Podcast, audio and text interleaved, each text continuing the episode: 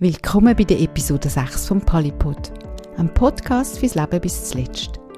Im Polypod reden wir über Palliative Care und das Leben, wo auch mit einer unheilbaren Erkrankung möglich ist, dank Palliative Care. Ich bin Gabriela Meissner. In dieser Folge darf ich Daniel Burger als Gast begrüßen. Er ist katholischer Seelsorger und leitet seit ein paar Monaten die Hotline Palliativ Seelsorge vom Kanton Zürich wo vor fünf Jahren gegründet worden ist und von den beiden Landeskirchen geleitet und finanziert wird. Die Hotline ist da für die seelsorgerliche Begleitung von unheilbar kranken und sterbenden Menschen und ihren Angehörigen die Heime und verzeichnet jedes Jahr eine wachsende Anzahl Anfragen. Wer mit dem Daniel Burger redet, merkt schnell einmal, salbungsvolle Worte sind nicht sein. Vielmehr fordert er die Menschen und er in ihrem letzten Lebensabschnitt begleitet, dazu auf, auch mal mit Gott zu schimpfen und zu fluchen über die, ich zitiere ihn, Scheisskrankheit. Das steche in guter biblischer Tradition, sagt er. Er erzählt aber auch, wenn eine Begleitung auch für ihn belastend oder schwer kann sein und wie er selber wieder Kraft schöpft. Wenn sich bei euch jemand bei der Seelsorge-Hotline meldet, was passiert dann? Was sind so die ersten Schritte, die ihr macht?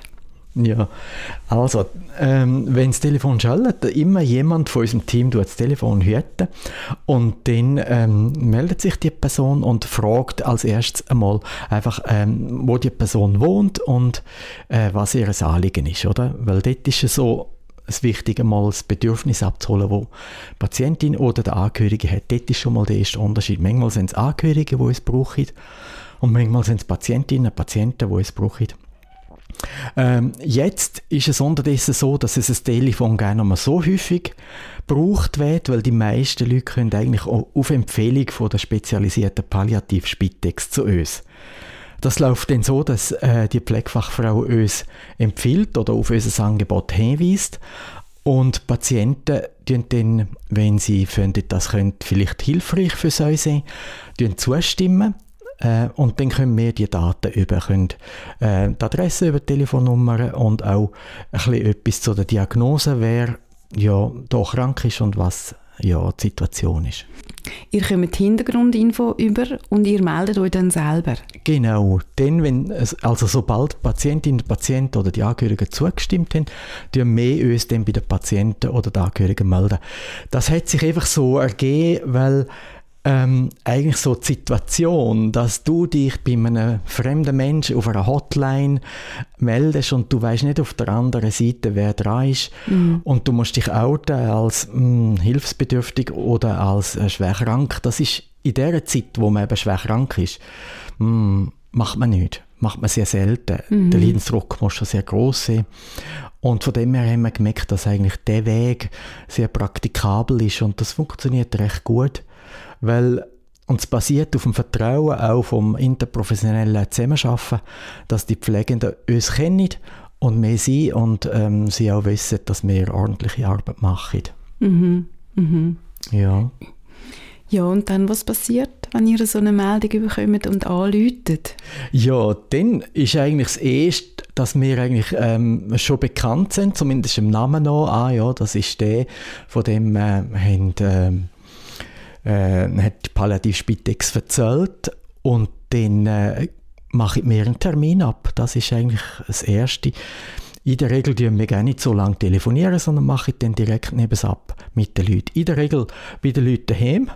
Aber es gibt auch Ausnahmen. Es gibt auch, ähm, kürzlich hatte ich eine Angehörige, gehabt, die hat gesagt, ah, ich bin immer, wenn ich beim Mann bin, bin ich so voller Energie und ich will gehen laufen. Und dann habe ich mit ihr abgemacht, auf äh, lange und rassige Spaziergänge. Mhm. Und ähm, so ist es verschieden. Mhm. Je mhm. nachdem, was die Leute auch wünschen und was wir auch können anbieten Was sind denn das für Menschen, die sich melden, also die den Bedarf anmelden, jetzt zum Beispiel eben bei der Spitex, dass sie seelsorgerliche Palliativcare brauchen? Ähm, das sind im Grunde äh, äh, ist die ganze Bandbreite von Palliativ Patienten. Das sind jüngere, ältere Männer, Frauen, die einfach an einer chronischen oder äh, unheilbaren Krankheit wo fortschreiten, leiden, oder? Sie sind die unterschiedlichen, äh, ich sage mal, ähm, Krankheitssituationen. Die einen sind noch fit, aber sie wissen, mein Leben ist begrenzt durch die Krankheit. Irgendwann werde ich müssen sterben. Andere äh, sind wirklich schon bettlägerig, können nicht nochmal raus. Ähm, das ist ganz schwierig, das kann man ganz schwer auf einen Nenner bringen, weil es sind so unterschiedliche Menschen mit auch so unterschiedlichen Bedürfnissen und es gibt auch so wie daraus heraus unterschiedliche Gespräche, weil unterschiedliche Bedürfnisse da sind. Mhm. Mhm. Und ähm, ja, ich kann gerne auch ein bisschen erzählen, was für, es gibt so wie Typen, die ich so festgestellt habe, ähm, Ja. von Gesprächen. Ja, gern. Ja, da kann ich gerne noch ein bisschen erzählen von dem. Also der ein Typ, was wirklich so am häufigsten vorkommt, ist eigentlich der Typ, den ich will charakterisieren will. Ähm, da ist der Wunsch dahinter, neben es zu bereinigen, neben es abzuschliessen, so in Frieden zu kommen mit dem, was gesehen ist, oder? Ähm, das ist so ein wie die Krankheit selber, wo das bewirkt, wo einem so wie der Schopf gibt äh, und wo die Endlichkeit vom Leben mehr gerade so hypothetisch ist, sondern ziemlich nach von der Nase erscheint, dass man das Bedürfnis aufkommt, wie das rund zu machen, die Lebensgeschichte. Und für da ist das Erste, so mal das auszusprechen, was du siehst. Und manchmal, das ist mir in letzter Zeit häufiger auch passiert, ist es auch eben belastend, wo eben ähm, erzählt wird, dass Leute neben es erlebt haben, wo sie wie noch in ein separates Kämmerchen in ihrem Herzen versteckt haben. Mhm. Und jetzt kann das nur dort bleiben. Sie brauchen den Zeugen, wo sie das können, äh, benennen Mhm. Und das Benennen und auch das Bereinigen, das wir in Ordnung bringen, das ist einmal ein ganz wichtiger Teil von diesen Gesprächen. Das ist interessanterweise meistens bei den Patienten der Fall, aber manchmal auch bei Angehörigen, dass auch Angehörige anlässlich vom ähm, Lebensende von ihrem Partner auch manchmal den Wunsch haben, wie das auch zu bereinigen, was in ihrem Leben ja, passiert ist, auch im gemeinsamen Leben vielleicht. Mhm. Ja, da wäre der, der Typ von, von Gespräch. Dann gibt es äh, ein bisschen ähnlich, aber so in die andere Richtung ist, ich treffe manchmal Menschen an, zum Beispiel der Herr V., den ich jetzt begleitet habe in der letzten Zeit. Er ist einer, der sehr zurückgezogen ist, der eigentlich nie mit neben dem schwätzt und wo eigentlich jetzt die, die schwere Krankheit von seiner Frau plötzlich Mut fasst, um sich einem fremden Mensch gegenüber zu öffnen. Das heißt, er geht mal auf andere Leute zu. Mhm. Das ist ein bisschen untypisch für ihn, weil er ist ja eher ein Verschlossener und auch ein, der so ein bisschen mehr mit seiner Frau zusammen gewohnt hat und mit ihr das Leben geteilt hat. Und jetzt ist er aus dem Schmerz raus äh, wie offener geworden und ist wie bereit, um auch von dem zu erzählen. Und er macht dann die Erfahrung, es tut gut. Mhm. Es tut gut, wenn man es einfach nicht für sich behaltet, sondern wenn man es teilt. Mhm. Dann eine dritte Form von, ähm, oder Charakter von Gespräch wären so die Gespräche, die ich will beschreiben mit dem zu der Essenz kommen. Ähm, das hat so ein bisschen mit dem zu tun, das wirklich aussprechen, was ist. Es hat mit Würdigung zu tun. Es ist von dem her, ähm, von der Seelsorge her, ähm, wir, unser Hintergrund ist ja das Göttliche und der tiefe spirituelle Kern von alles zusammenhält in dieser Welt.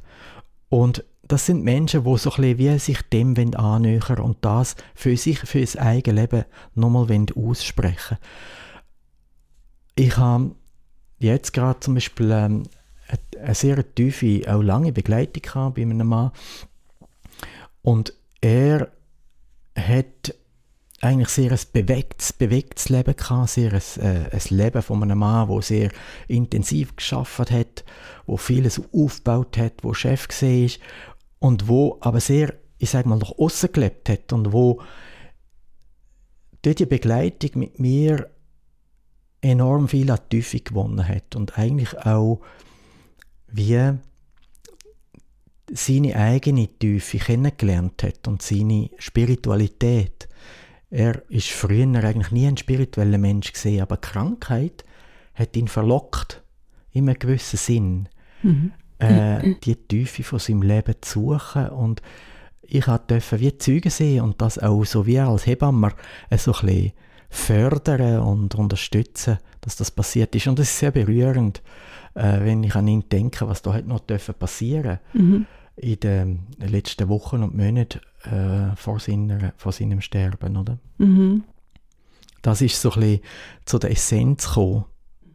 Es gibt aber auch andere, eine Patientin, die ich jetzt begleite, hier in der Stadt Zürich, wo mir einfach sagt und klagt von, von, von ihrem Leben, wo sehr arbeitsreich war und wo sie wo Beziehungen zu ihren Kindern in Brüche gegangen sind, wo sie sagt, es ist eigentlich viel Trauriges. Und wo die Lebensbilanz, die Essenz auch eine gewisse Bitterkeit hat. Mhm. Und wenn ich dem nicht ausweiche und sage, göllen Sie, das ist halt auch bitter, dann ist sie froh, weil ich nicht um den Brei rede. Mhm. Ähm, und das wirklich beim Namen nennen. Und auch das ist eine Würdigung. Ja. Obwohl es nicht gerade lustig ist. Mhm. Aber wenn das eine Lebensbilanz ist. Mhm. Es geht immer letztlich auch um wirklich die Lebensgeschichten, oder? Ja. Wo, wo, ich glaube, das ist etwas ganz Wichtiges, was dir auch erzählt wird. Ja, natürlich. Mhm. natürlich. Das ist eigentlich immer sind Geschichten. Mhm. Seelsorge im Palliative Care ist immer auch ein Geschichten sammeln ein Geschichten erzählt bekommen und das Geschichten auch vielleicht manchmal neu deuten. Mhm. Und ähm, einladen, verlocken, die alten Geschichten vielleicht auch nochmal in einem neuen Licht, Licht, Licht zu sehen. Mhm. Ich habe noch einen vierten Typ. Ähm, das wäre der Typ, wo so Körper und Seele verbindet. Ich habe da im Hinterkopf ähm, äh, Begleitung bei einer ähm, sehr betagte 89-jährige Frau, die ähm, früher viel mit Bewegung geschafft hat. Und sie ähm, bei ihr ist Begleitung sehr auch auf ihr Leben bezogen auf ihre Lebensgeschichte, aber sie ist dann so wie über das ausgewachsen und wir haben wie Formen gefunden, auch von ähm, Feiern miteinander. Sie ist eine die immer frische Blumen hatte in ihrem, äh, ihrer Wohnung und sie, wir haben dann manchmal lange über ihr Leben geschwätzt und am Schluss haben, hat sie gesagt, ja, die wir noch singen. Und dann haben wir noch gesungen miteinander. Und das Singen, das hat so etwas, weil es eben über die Worte ausgeht, so etwas sehr Tiefes und sehr Inniges und eben sehr Körper und Seele verbindendes gehabt. Und das hat mich sehr berührt, wie das auch wirklich in diesen Zeiten noch geklappt hat, wo sie schon nicht mehr können reden mhm. habe ich immer noch mit ihr gesummt. Gesummt? Ja, mhm. ich habe mit ihr mhm. gesummt. Bei meinem letzten Besuch bei ihr habe ich mit ihr gesummt. Und es ist sehr innig und auch verspielt. Interessanterweise ist es so ganz spielerisch und lustig gesehen. Und wir haben beide gelächelt dabei weil es so schön war. Mhm, mhm, mhm. Es ist so, wie das ähm, nicht den Pol von der Essenz finden, sondern von Liebe und Seele verbinden, vom Feiern in einem gewissen Sinn. Ähm, eine andere Begleitung war äh, auch bei einer 80-jährigen Patientin, die eine ganz schwierige, schwierige Kindheit hatte. Und sie hat nie eine Möglichkeit gehabt, Psychotherapie zu machen. Mhm. Aber sie hat irgendwann angefangen zu malen und hat Malkurs gemacht und das Malen hat sie dann immer mehr auch befreit und das hat sie eigentlich ins, äh, in Verbindung mit ihrer Spiritualität, mit ihrem Gebet und ihre, ihrem gemalten Gebet auf der Leinwand hat sie das so einen Heilungsweg gehen lassen. Und ich bin wie der gesehen, wo das einfach nochmal gewürdigt hat. Mhm. Wo auch das Verbindende, wo sie körperlich und seelisch äh, erlebt hat, sage ich mal, wo sie das ähm, nochmal hat können aussprechen Und das hat ihr sehr gut getan, das auch nochmal wirklich ähm, zu würdigen. mhm. dass ich das gewürdigt habe. Mhm. Es ist eigentlich so die Gretchenfrage schlechthin. Also wenn sich jemand bei euch meldet, muss er dann zwingend der Landeskirche angehören oder tiefgläubig sein? Beides nicht. wir gehen zu allen Menschen, die ähm, uns wünschen. Mhm. Das heißt, wir gehen auch zu Menschen, die keiner Religion angehören oder austreten sind aus einer Kirche.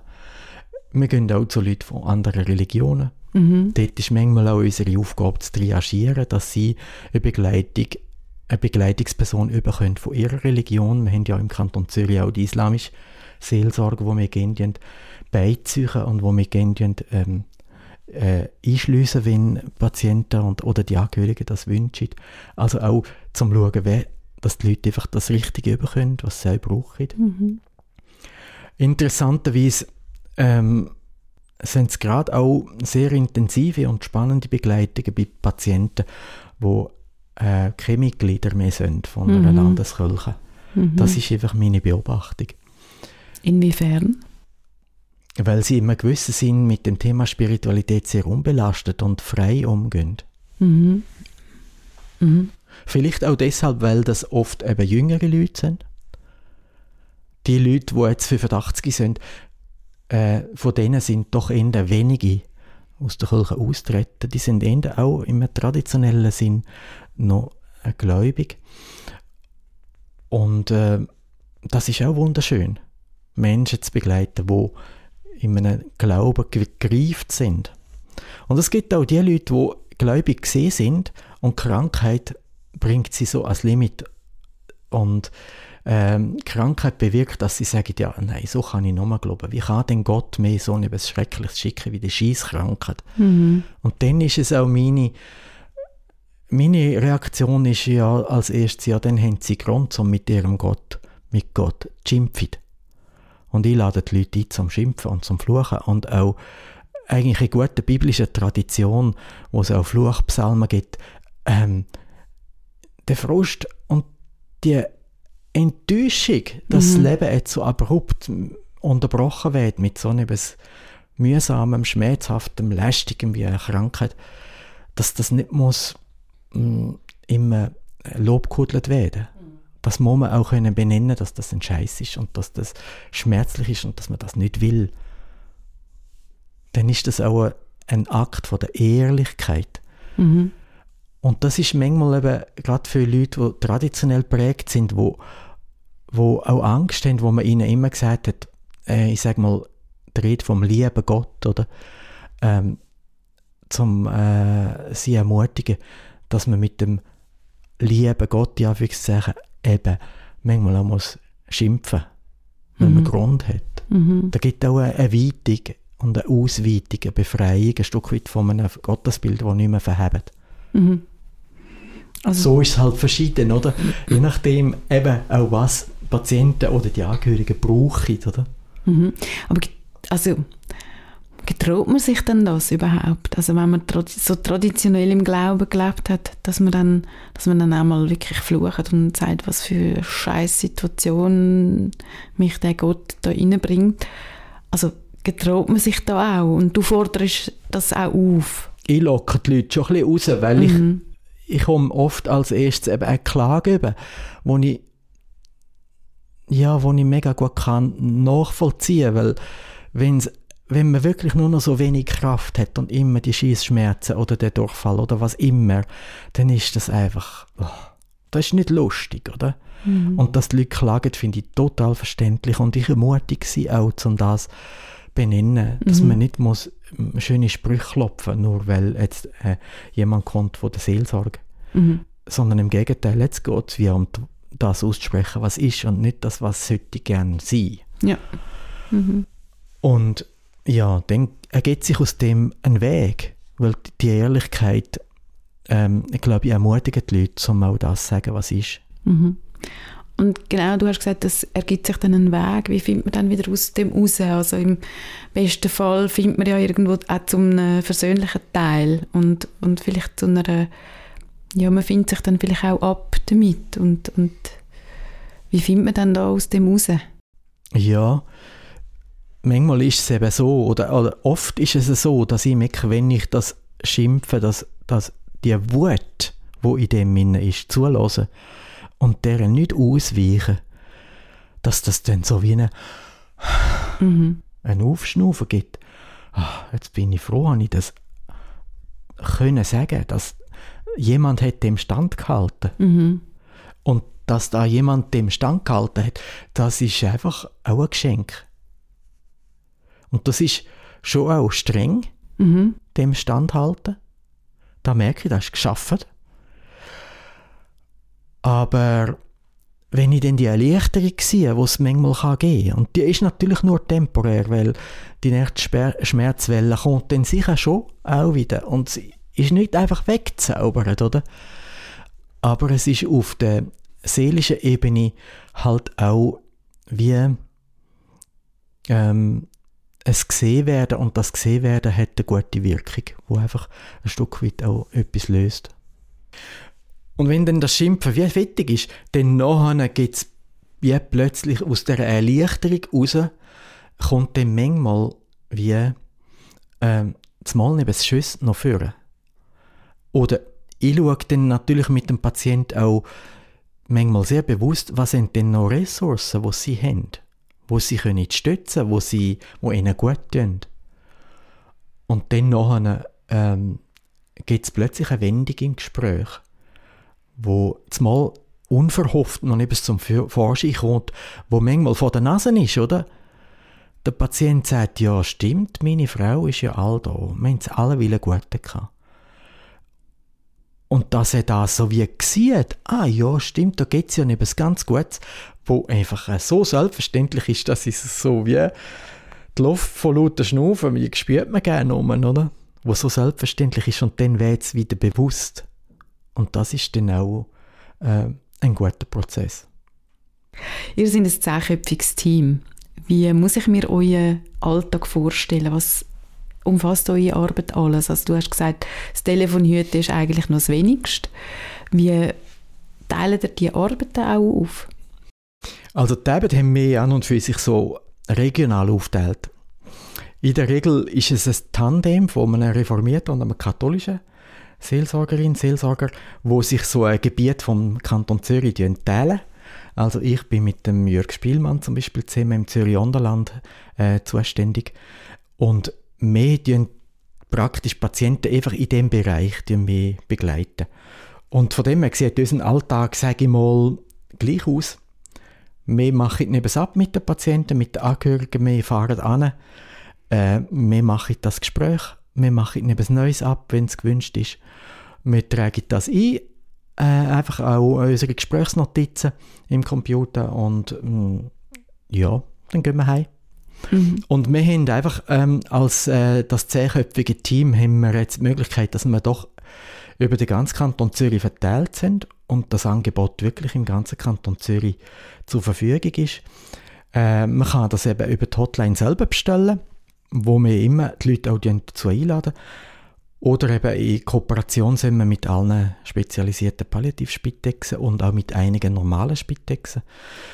Äh, dort sind wir einfach noch nicht dazu gekommen, so mit allen normalen Spitexen auch, auch Kooperationspartnerschaften eingehen, weil das einfach ganz viele wären, mhm. wo wir bis jetzt einfach noch nicht äh, dazugekommen sind. Ich denke auch in dem Sinn, dass ein Teil von unserer Arbeit kann auch sehen, und das ist nochmal etwas anderes als die konkrete Begleitung von Patienten und Angehörigen, ist wirklich ähm, das Thema Spiritualität oder Spiritual Care innerhalb von der Pflegeteams auch äh, zu unterstützen mit Schulung, mit Fallbesprechungen und so weiter. Mhm. Da wäre dann mehr ein Bildungs- oder ein Vernetzungsauftrag, mhm. Mhm. wo wir auch haben. Mhm.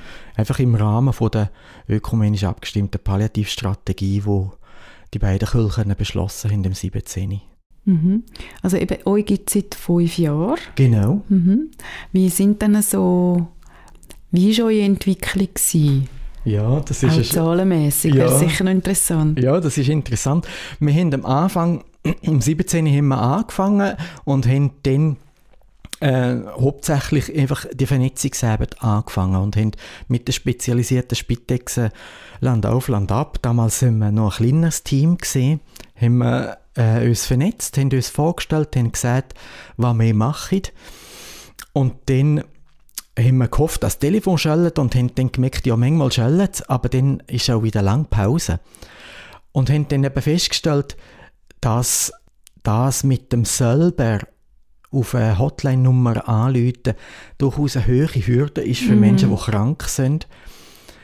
Und die Corona-Pandemie hat den uns geholfen, dass wir wirklich so einen, wie soll ich sagen, einen Boom erlebt haben, dass ah, wir ja. sehr viel mehr Begleitungen hatten. Wir haben vor der Pandemie etwa äh, sagen wir mal 50, 60, 70 Einsätze pro Jahr gehabt und dann ist es auf, aufgekumpelt auf 300 mhm. Einsätze pro Jahr. Und jetzt sind wir, hier sind wir jetzt schon einiges über 300 Einsätze. Ja. Also wir wären wahrscheinlich etwa auf 400 Einsätze gekommen in mhm. dem Jahr 2022. Und sicher der Grund ist gesehen und auch, was einfach sehr erfreulich ist, dass wir dank de, dem Vertrauen, wo die spezialisierten Palliativspitexen in uns gewonnen haben, dass sie uns auch wirklich ähm, Gene weiterempfohlen haben. Das basiert zum einen auf guten Arbeit, die wir leisten, wo den Patienten und die Angehörigen auch zurückmelden an sie, an die äh, Pflegedienste. Und wo sie dann auch wissen, dass beim nächsten Mal, ah, die kann man wieder schicken, die, die bringen etwas, oder? Mhm. Mhm. Und so ist eigentlich ähm, eine Win-Win-Situation entstanden. Mhm. mhm. Das heißt aber eigentlich weißt du gar nicht so ganz genau, wie dein Tag so aussieht, ähm, weil du ja eigentlich gar nicht so kannst planen oder wie, wie notfallmäßig passieren ja. die Einsätze überhaupt? Das ist eine gute Frage. Ist eine gute Frage. In der Regel sind unsere Einsätze nicht notfallmäßig. Das heißt, ich weiß ungefähr, wie meine Wochen aussehen. Also habe jetzt heute noch ein Gespräch mit einer Patientin, die wo neu ist, wo gestern angemeldet, wo, angemeldet worden ist. Ähm, dort schaue ich heute, schauen, wenn das, das erste Gespräch WC, auch wie dringend das ist. Und dann habe ich noch vier, fünf andere Gespräche die Woche abgemacht, wo ich dann äh, schon jetzt abgemacht habe. Von dem her plane ich in der Regel so von Woche zu Woche und so mache ich das meine Kolleginnen und Kollegen auch.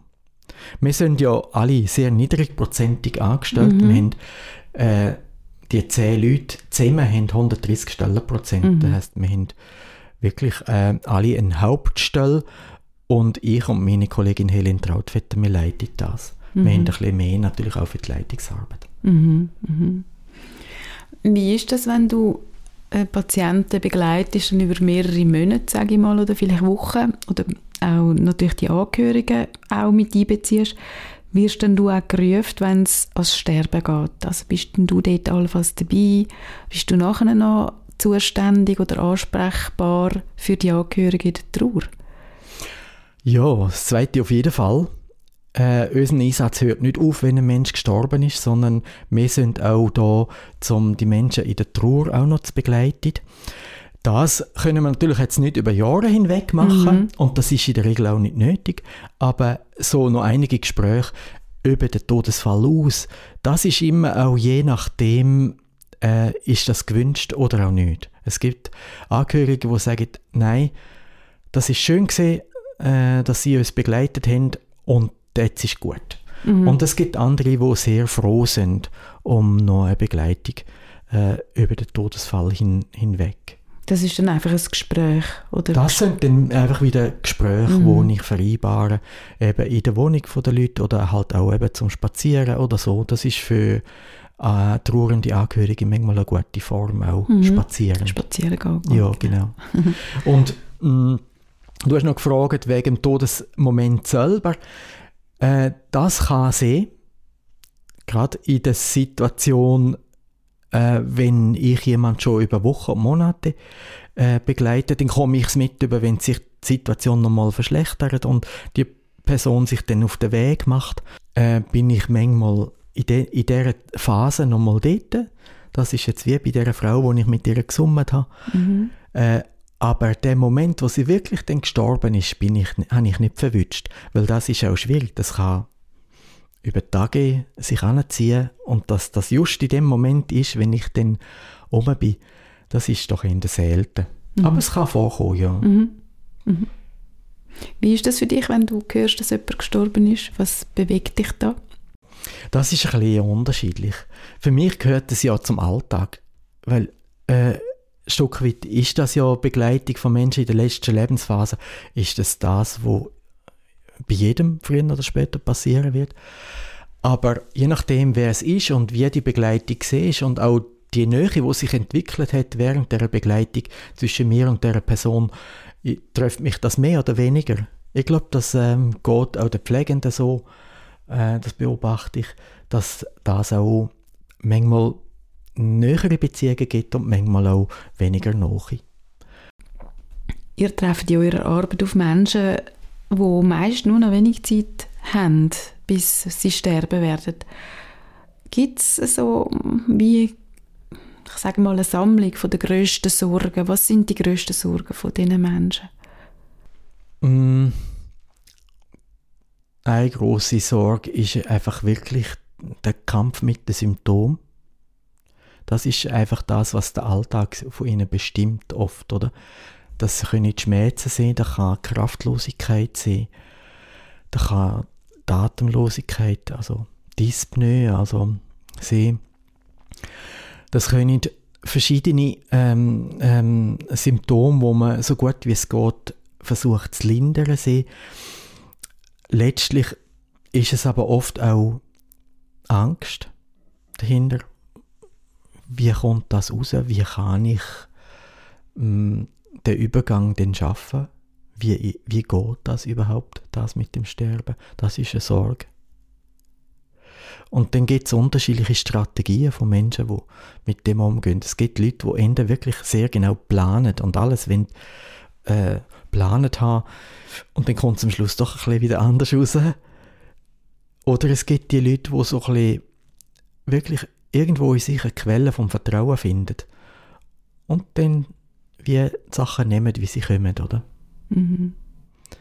Und die, meine Kunst ist es so, jeder in seiner Währung und in seiner Art zu begleiten, dass es für die Person passend und stimmig ist und doch auch die Person ein bisschen rauszulocken weil das finde ich immer wieder wahnsinnig berührend, dass doch in dieser Zeit, ähm, bevor jemand stirbt, auch noch ganz viel Entwicklung möglich ist. Mir hat ein Arzt mal gesagt, als ich bei einer Weiterbildung eingeladen habe, ähm, die Phase, wo der Mensch am intensivsten lernt, ist die, sind die ersten paar Lebenswochen und die letzten. Mhm. Das habe ich sehr spannend gefunden und das deckt sich auch mit meiner Erfahrung dass eben enorm viel noch passiert, wo man auch manchmal nicht so direkt aktiv oder so offensichtlich wahrnimmt. Ganz viel Feins passiert noch äh, in dieser Zeit, bevor jemand dann wirklich übergeht. Du hast vorher ganz viele physische Symptome äh, benannt, also Atemlosigkeit, Schmerzen. Wie stark könnt ihr dann als Seelsorgende auf diese Symptome eingehen? Also wie fest hilft das jemandem, wenn er eine seelsorgerliche Begleitung hat, mhm. seine, seine physischen Symptome zu lindern? Also das, was ich vorhin erzählt habe, das mit dem das, was mich wirklich plagt, das, was mich wirklich beschäftigt, das, was mein Schmerz ist, auszudrücken. Oder aber auch das, was ich will hinterlassen. Das, was ich bewirkt habe in dieser Welt. Das, wie ich meine Beziehungen noch in Ordnung bringen All die Themen, wo ähm, tiefe existenzielle und spirituelle Themen sind. Wenn ich die angehe, dann gibt es so äh, ein Feedback-Schlaufe auf die physischen Symptome oft. Dass, dass es dann so wie geht. Mhm. Eben, der Schnuff geht tiefer. Es ist wie ein erleichtertes Aufschnaufen. Und das hat von dem her wie ein gelungenes Seelsorgegespräch hat wirklich eine gewisse angstlösende Funktion. Oder Wirkung, muss ich besser gesagt sagen. Aber ich kann nicht garantieren, dass es immer angstlösend wirkt, wie halt irgendein Medikament. Mhm. Ähm, von dem her ist es auch das ist ja auch der Grund, warum wir im Palliative Care immer eng zusammenarbeiten, oder? Mhm. Dass wir nie alles können, äh, bewirken, von dem her braucht es auch Medikamente, äh, wo einfach, äh, wenn ein Mensch wirklich extrem Schmerzen hat, dann kann ich mit, nicht mit dem seine Lebensgeschichte bereinigen. Wenn der schreit vor Schmerz, mm. dann muss er einfach zuerst eine wirkungsvolle Schmerz Schmerzmedikation haben. Sonst, sonst bin ich fehl am Platz, das kann ich nicht schaffen. Mm. Aber wenn ich dann an der Biografietherapie oder an der Lebensgeschichte oder an den eigenen spirituellen Ressourcen dann kann das sehen, dass er jetzt mal weniger Schmerzmittel braucht oder dass er weniger Schlafmittel braucht oder dass ähm, der Stuhlgang besser geht. Mhm. Da, ich habe keine Studie gemacht über das, aber es hat eine gute Wirkung. Mhm. Was für Bedürfnisse haben dann die Angehörigen, also die Menschen, die mit dem Menschen ganz nah sind, der erkrankt ist? Die Krankheit vom geliebten Mensch löst ihnen etwas aus. Ähm, Nämlich die Angst, vielleicht eben ihn oder sie zu verlieren. Das ist dann absehbar mal. Und das löst bei vielen Leuten sehr viel Stress aus und, und auch Sorgen, verständlicherweise. Und das, äh, glaube ich, geht jedem so, weil das ist ja die Kehrseite von der Liebe, wo die beiden verbindet, oder? Und die Liebe ähm, tut dann einfach in dem Moment weh, wenn ich sehe, dass meine geliebte Frau oder der geliebte Vater oder wer es immer ist, sterben wird, dann geht das so. Der Schmerz, der Abschiedsschmerz, das ist, glaube ich, schon das Wesentliche. Und was meine Aufgabe manchmal ist, ist tatsächlich die Liebe, die hinter dem Schmerz steckt, auch zu würdigen und zu benennen. Und das tut den Leuten, den Angehörigen manchmal mega gut, um das auch zu sehen, dass da jemand das sieht, dass das ja die Liebe ist, wo jetzt gerade so weh tut. Und das ist auch dann ein, tiefer Moment, auch ein spiritueller Moment. Und das kann sehen, dass das wirklich auch einmal Ausdruck findet. Ich sage mal, wirklich in, dass die Leute hm, dass man wirklich gemeinsam in, in ein Gebet oder in ein spirituelles äh, Ritual hineinkommt, aber manchmal auch nicht, je nachdem auch, was die Leute brauchen und wie die Leute, ähm, was sie für Leute sind, oder? Ja. Mhm. Du hast jetzt so ein schönes Bild gezeichnet und ich folge dem eigentlich total gern, weil ich es so schön finde, die Liebe und die Trauer, wo der Preis für die Liebe ist. Aber es gibt ja ganz viele Beziehungen, die eben ganz schwierig sind, wo die Liebe nicht da ist, wo ich denke, das triffst du ja auch in deiner Arbeit, wo es schwierig ist, wo man vielleicht jahrelang im Streit gelegen ist, sei es jetzt zwischen den älteren Kindern, aber auch äh, bei Ehen. Mhm. Danke für den Hinweis auf diese Situationen. Äh, das ist in der Tat so. Und was ich dort beobachte, dass gewisse Sachen sich tatsächlich noch ein bisschen bereinigen weil das der Sterbende wünscht und die, äh, wie soll ich sagen, Konfliktpartner, sagt das Kind äh, oder auch andere Kollegen oder auch Ehepartnerin, das auch mitmacht oder erträgt wenigstens oder sogar äh, auch will, dann ist das so wie ein Glücksfall. Mhm. Aber es gibt auch Situationen, wo man einfach leidet, weil das nicht geht. Sagt das, weil die Verletzung einfach zu tief ist und niemand das will. Mhm. Das ist dann wie ein Moment auch von, von dem äh, anzuschauen und dann auch wie in dem Sinne auszuhalten, das auch äh, nicht zu korrigieren und der Versuchung zu, wieder, zu widerstehen, man muss das jetzt auch noch flicken.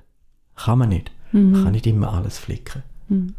Das ist etwas, wo ich dann mitnehme und so ein bisschen wo ich vielleicht daheim, denn wenn die Begleitung fertig ist, für mich ins Gebet nehme und sage, Gott, ich habe das gemacht, was ich machen kann. Vielleicht gibt's, findest du eine Überraschung, wie sich das kann lösen und vielleicht auch nicht. Mhm. Aber ich bringe das wie für, für mich noch in ein Gebet. Das kann mir manchmal helfen, auch um das abschließen, weil das ist eine Situation, wo dir nicht rund wird, mhm. wo dann eben auch, mhm. es ist dann eben, mhm. oh, nicht schön. Ja, du gehst ja auch es ist nicht so, wie ich es gerne hätte. Mit schwierigen Gefühlen ja. dann, oder? Ja. Mm.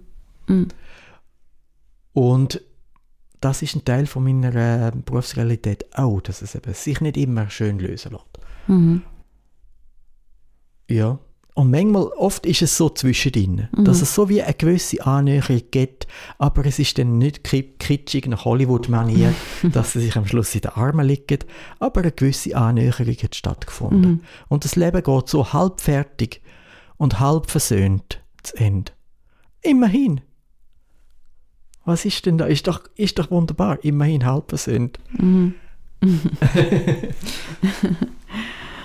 Jetzt, wenn ich so an die kommenden Weihnachtstage denke mhm. und jemand ist sehr schwer krank und weiß, das ist meine letzte Weihnacht, ähm, sind die Tage für so schwerkranke Menschen vielleicht besonders belastend oder sie sind ja mit viel Wehmut verbunden. Wie erlebst du das? Sind da Bedürfnisse anders oder vielleicht noch, ich sage mal, akzentuierter?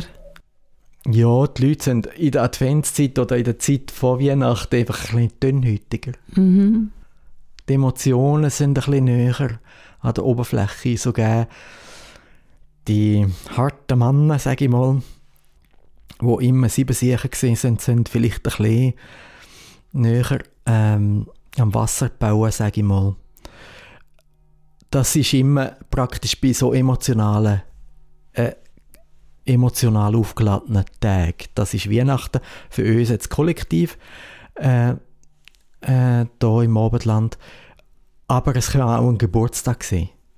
Oder ein, so ein Jubiläum, Familienjubiläum, wo genau die gleiche Wirkung auch kann Von dem her erlebe ich es nicht anders als sonst, aber eben so mit dem Akzent, so ein bisschen feiner, noch ein bisschen dünnhütiger und auch manchmal noch ein bisschen offener. Mhm. Ich erlebe schon manchmal auch, dass Weihnachten wie nochmal einen besonderen Zauber auch hat. Dass wir Sachen sich nochmal wirklich dürfen öffnen und ich habe einfach wirklich schon Erlebnisse gehabt um die Weihnachtszeit herum, um die Weihnacht kurz vor Weihnachten oder kurz nach Weihnachten, wo ich gedacht habe, wow, es ist ein bisschen wie ein, ja, ein zauberhafter Moment. Ein Weihnachtsmärchen oder so. Ja, schon ein bisschen, ja. Mhm. Das passiert nicht dauernd, mhm. aber es passiert manchmal so ein bisschen, wie wenn die Zeit auch wirklich so... Und ich glaube wirklich, dass sie so etwas Besonderes hat. Mhm. So ein bisschen eine Magie.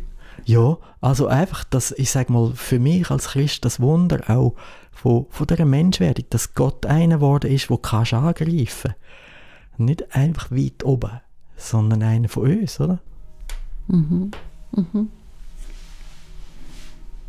Du bist lange Zeit Spitalseelsorger gewesen. Wie unterscheidet sich die Begleitung von schwerkranken Menschen im Spital von dem, was du jetzt machst?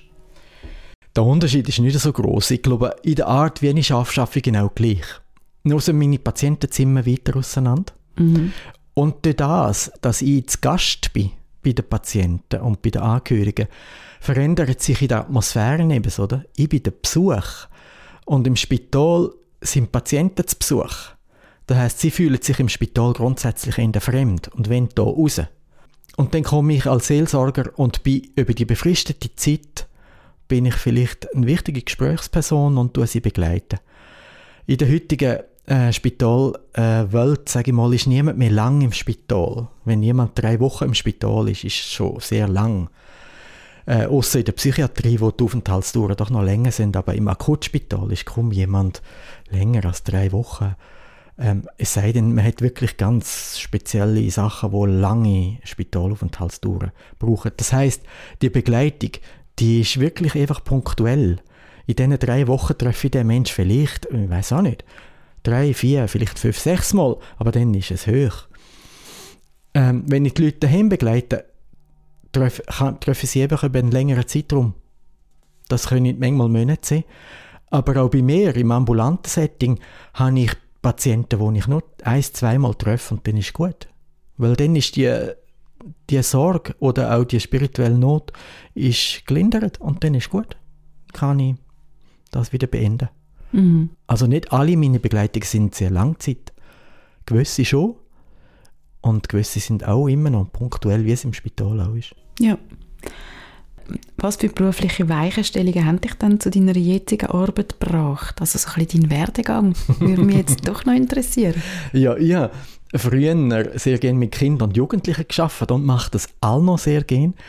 Ähm, bei mir hat es so eine Zäsur gegeben, wo ich äh, früher in Deutschland äh, gelebt habe und geschafft habe.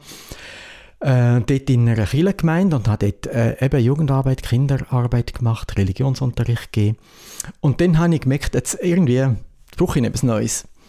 Und dann äh, haben wir, äh, ich und meine Frau uns entschieden, dass wir äh, auch in der Schweiz vielleicht eine Stelle suchen Und meine Frau hat dann eine Stelle gefunden und ich habe mich entschieden, zum Hausmann zu werden. Mhm.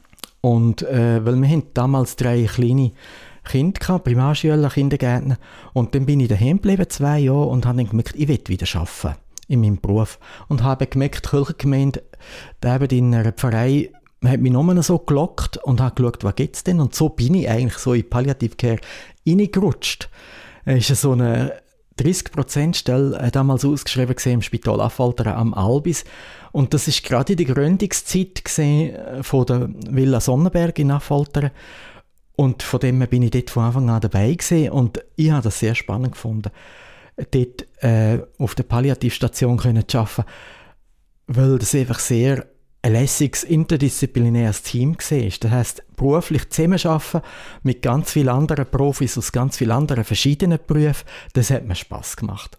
Das habe ich auch in der Pfarrei schon gehabt, aber viel in einem kleineren Umfang, weil dort habe ich immer nur mit Theologen zusammen geschafft und jetzt mit Medizinern, mit Therapeuten, mit Psychologen, also das ganze Palette von ähm, Palliative Care Berufen, das habe ich spannend gefunden und, und das andere, was mich halt gelockt hat, ist die Intensität.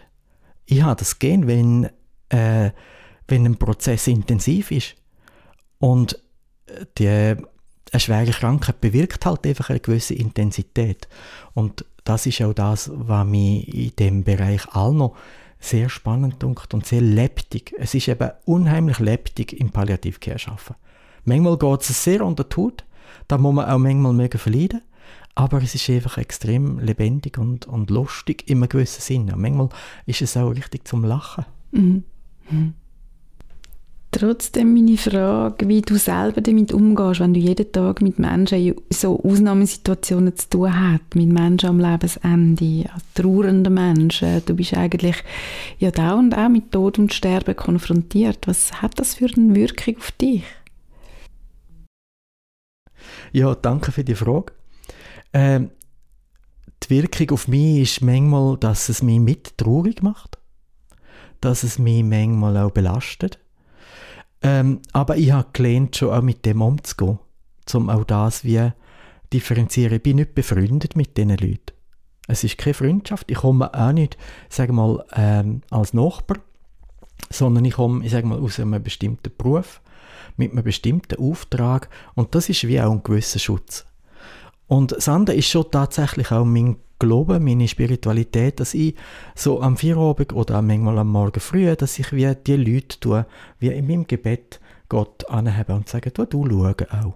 Das heißt, wenn ich Feierabend mache, ist das auch so psychohygienisch für mich gäbig. Dann kann ich sagen, okay, jetzt habe ich geschafft, so gut ich können. Du, du schauen. Äh, also das ist so ein bisschen eine Ressource von meinem Gebet, und das andere ist wirklich, dass ich auch Sport brauche. Ich habe einen Hund, ich gehe, äh, oder wir haben einen Hund, ich gehe mit dem Hund laufen, ich bin sehr gerne in den Bergen unterwegs. Ich mache auch äh, Schwertarbeit, wo sehr viel äh, Klarheit und so Präsenz gefordert ist. Äh, ich habe auch gerne äh, Tanz, also ich gehe auch manchmal in Disco oder irgend so etwas wirklich auspowern. Das tut mir gut. Also die, meine Lebendigkeit auch zu spüren, gerade an, angesichts von dem, dass ich manchmal so eben an, an der Todesgrenze bin. Das ist so wie der Gegenpol, den ich dann auch pflege. Gibt es, auch wenn du mit einem klaren Auftrag und ja, mit einer professionellen Nähe auf die Menschen zugehst, gibt es trotzdem Begegnungen, die dich besonders belasten? Ja, es gibt schon die Situationen, wo sehr viel so, boah, eine Wucht von Schmerz und ähm, hm, Spannung in sich beinhaltet. das ist äh, so klassisch sind Situationen, wo wirklich so jemand am Sterben ist und die rundum wenn ums Verrecken, dass der gerettet wird. Und es ist so eine, wie eine gewisse Wut auch um, warum macht ihr jetzt nicht, dass der gesund wird? Das gibt äh, eine schmerzliche Spannung, weil der, wo im Bett liegt, kann nicht sterben und die, wo rundum stehen, die sind voller mh, mm, schlechter Gefühle und eben auch oft wird die Angst eben auf die Ärzte und Ärztinnen projiziert. Die sollen, ich sage mal, irgendein Zaubermittel zaubern, dass der jetzt ähm, wieder gesund wird, oder? Und äh, Angst, auch man, man kann nicht alles über, was die Medizin hergibt. Oder man sollte jetzt nochmal irgendetwas ähm, nochmal Neues probieren, wo, schon, wo doch schon ganz viel probiert worden ist. Das sind sehr drangvolle und äh, auch schmerzliche Situationen, wo für das ganze Team rundherum auch sehr schmerzlich und schwierig sind. Das habe ich im stationären Setting ab und zu mal erlebt, wo es dann sehr hilfreich ist, das im Team können zu teilen wo mhm. auch wirklich so eine Fallbesprechung im Team sehr wichtig ist. Sonst haltet man das als Einzelner fast nicht aus. Mhm um die Familie, die Leute dann dort in dieser Not auch zu begleiten. Mhm. Dann was halt auch immer sehr hm, äh, ja, schon spann spannungsvoll und schmerzlich ist, wenn ganz junge Leute sterben oder auch plötzlich sterben, wenn junge Leute äh, einen Tumor bekommen, der ganz schnell verläuft und die, ich sage mal so, wie in ein paar Monaten praktisch von gesund auf tot äh, einen schnellen Verlauf haben, wo dann einfach so rausgerissen werden aus dem Leben. Das ist auch etwas, wo dann viel Schmerz zusammenkommt und ja, wo, wo mich auch mehr belastet. Mhm. Ähm, oder was auch sein kann, dass Leute einfach mit einer grossen Bitterkeit sterben, wo, wo so wie ein Leben haben, das nicht gelungen ist, oder? Mhm. Ich erinnere mich einmal an einen Mann, bei dem bin ich gesehen und es tut mir jetzt noch ein bisschen. Und der Mann ist dann gestorben und es hat, hat nie Besuch gehabt und am Schluss hat sich niemand kümmern zu ihm bestatten. Es hat niemand von seiner Angehörigen, es hat Angehörige gehabt. Die Beziehungen sind so verkracht gewesen, es hat niemand sich um seinen Leichnam kümmern. Das ist sehr bedrückend und auch so, es schreit so Bitterkeit und Verlassenheit, so eine Todessituation. Und dort, das ist auch im stationären Setting gesehen, wo ich gemerkt habe, das ist auch äh, ein Glück gesehen, wir dort als Team das können aushalten.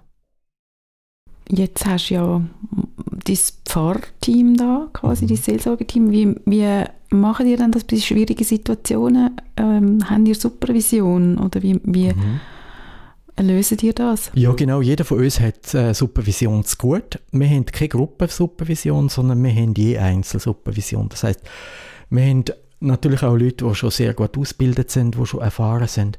Aber trotzdem hat jeder die Supervision zu gut. Gerade weil das eben auch sehr belastende Situationen sind, äh, ist das auch ein Teil von der Professionalität, dass wir das als beide Kirchen äh, unseren Mitarbeitern zur Verfügung stellen. Oder? Und dann haben wir natürlich unsere Sitzungen, aber in den Sitzungen tun wir mehr unsere Arbeit planen, wir unsere Arbeit koordinieren und auch ja, das, was wir brauchen, zum Zusammenarbeiten äh, zu optimieren. Mhm. Weihnachtszeit, das ist die Zeit, die man wünschen mhm.